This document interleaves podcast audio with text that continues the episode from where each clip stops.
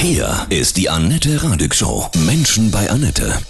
Heute mein Gast, ich freue mich sehr, Anti-Stress-Trainerin von Sonny Bona in Mainz, Ulrike Woll. Guten Morgen, Ulrike, grüße dich. Guten Morgen, Annette. Das Riesenthema, wie kriegen wir auch dieses Jahr Weihnachten stressfrei und friedlich hin? Puh.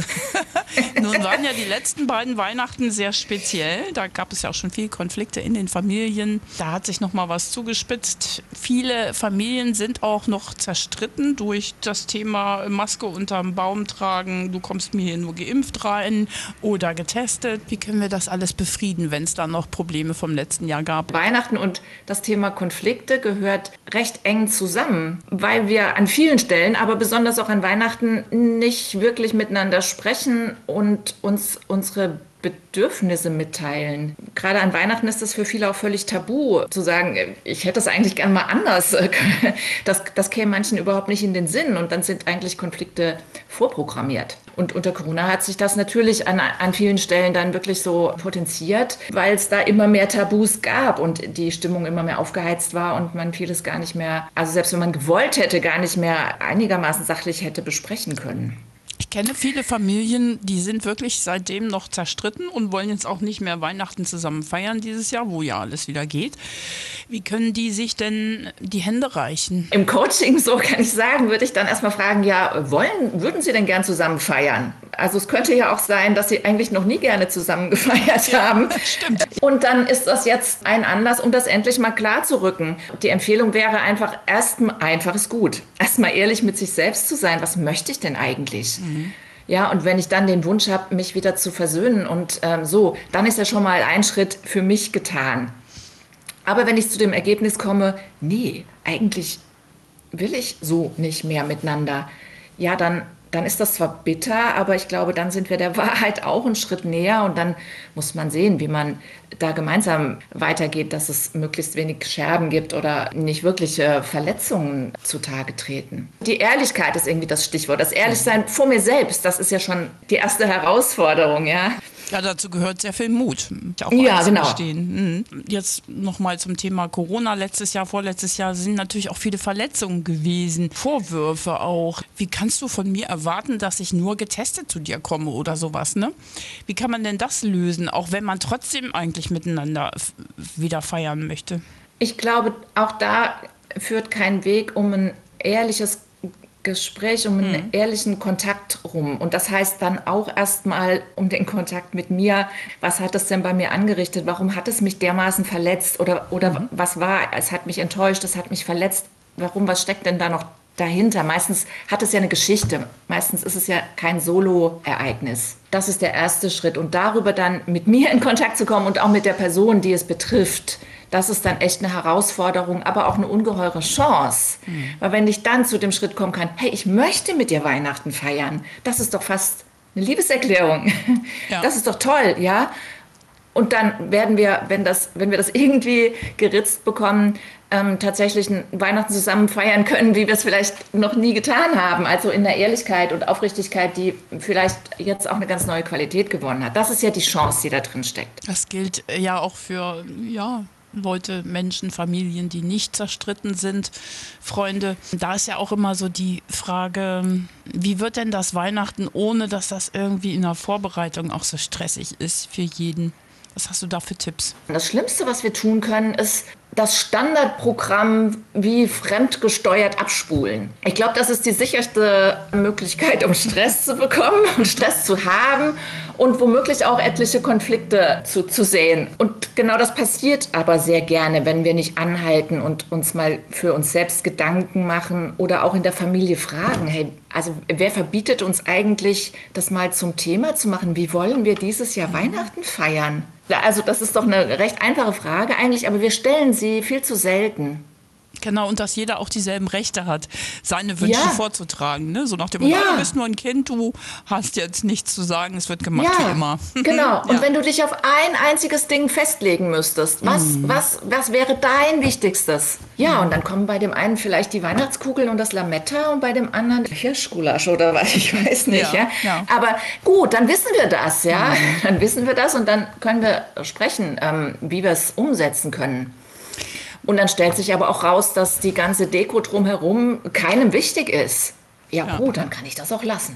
Also meine Erfahrung ist, dass einfach zwei Kerzen an, gutes Essen und Punkt reicht und dann das Gefühl. Ja, Weihnachten hat ganz viel mit Emotionen zu tun. Die können wir ja nicht einfach an- und ausstellen wie die Kerzen auf dem Weihnachtsbaum. Ja? Mhm. Das braucht ein bisschen mehr Aufmerksamkeit und ich glaube mittlerweile ist es für die meisten von uns so, dass wir da auch vorher ein bisschen ähm, Anwärmzeit, Aufwärmzeit brauchen. Mhm. Und da kann das Gespräch vorher tatsächlich eine gute Möglichkeit sein, um sich mal so langsam einzustimmen auf Weihnachten und wie wir die Zeit verbringen wollen miteinander, ob wir sie überhaupt miteinander verbringen wollen und wie wir das gestalten wollen. Mhm. Ich finde, das Thema Geschenke bringt ja auch immer so einen Stressfaktor rein. Man könnte ja auch ja. sich darauf einigen, diesmal wirklich nur wirklich, alle halten sich an eine Kleinigkeit oder gar nichts.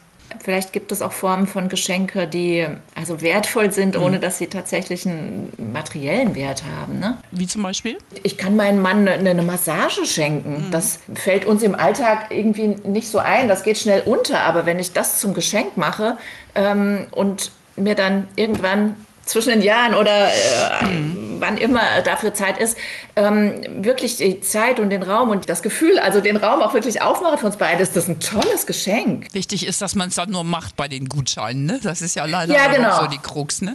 dass man sich ja, da genau. wirklich dann auch dran hält. Da muss ich ganz klar sagen, Termine verabreden. Also da bin ich ganz die Businessfrau. Da braucht es eine verbindliche Verabredung, sonst mhm. hat das keine Chance und führt nur zur nächsten Enttäuschung. Das ist ja dann schade. Mhm. Welche wertvollen Tipps hast du noch? Ja, also den Tipp 1 habe ich jetzt schon mehrfach mhm. Angesprochen, unbedingt miteinander sprechen. Mhm. Bitte, bitte, mhm. tut das und hört hin, was, die, was, was ihr euch zu sagen habt, wie ihr Weihnachten feiern wollt und so weiter, alles, was dazugehört. Und macht das bitte nicht erst am 23. abends. Also, sobald es geht. Jetzt. Vielleicht jetzt nach der Sendung. Ja. Mhm. Habt ihr einen guten Aufhänger? Könnt ihr sagen, hey, ich habe heute Morgen was zu Weihnachten gehört, ähm, lass uns doch mal sprechen. Und vielleicht reicht nicht das eine Gespräch, sondern es braucht noch ein zweites und ein drittes. Im Grunde ist es das, was wir auch in der, in der ganz äh, traditionellen Adventszeit ähm, ja so hören, dass man sich Zeit nimmt und zur Ruhe kommt genau das ist eigentlich das, was uns äh, vor dem Stress bewahren könnte. Mhm. Es gibt ein ganz altes Kirchenwort, ja, das ist sehr staubig, sehr konservativ, aber ich finde es wunderbar. Bete jeden Tag eine Stunde. Du kannst das Wort beten jetzt auch ersetzen mit nimm dir jeden Tag eine Stunde Zeit für dich. Außer wenn du Stress hast, dann nimm dir zwei. Ja, und das passt jetzt genau in die Adventszeit. Ja. Bitte, bitte, setz dich mal einen Moment hin mit einer Tasse Tee atme mal durch und überleg, worauf du dich freust. Was möchtest du denn Weihnachten? Ja, und nicht dieses perfekte Zuhause muss alles so dekoriert sein und hier muss alles sauber sein und dieser ganze Kram drumrum, ne?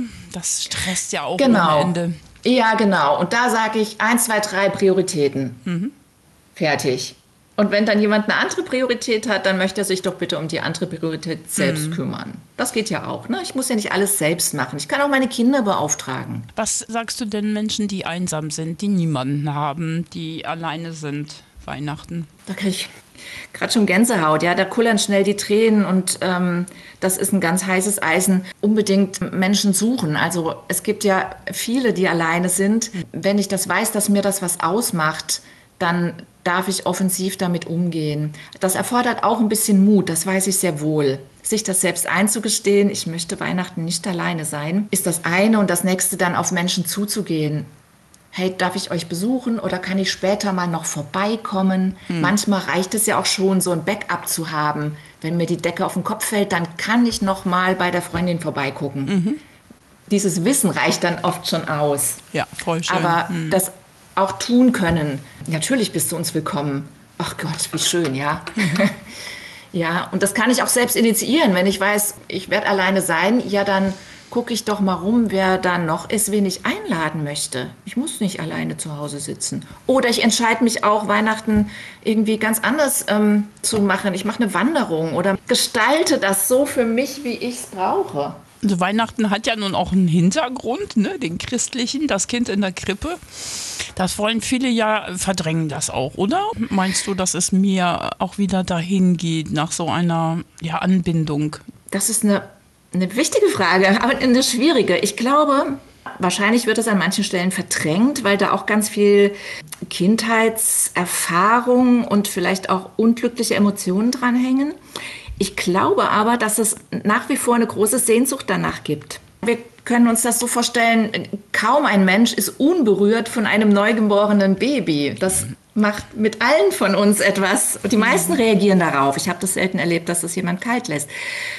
Und so denke ich für mich persönlich auch immer wieder, was will uns das Kind in der Krippe sagen? Also heute im Jahr 2022, hat das, hat es mir was zu sagen? Oder möchte ich es anschauen und möchte ich offen sein, um eine Antwort zu hören?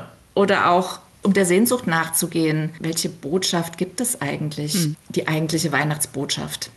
Und die ist für jeden vielleicht auch ganz unterschiedlich. Für den einen ist es ja. ein Neubeginn durch diese genau. Geburt, Neustart. Ja. Es fängt was Neues an und das fängt sehr, sehr behutsam an und muss geschützt werden und umsorgt werden. Das finde ich sehr wertvolle Bilder. Aber es hat auch was mit diesem verheißenen Frieden zu tun. Mhm.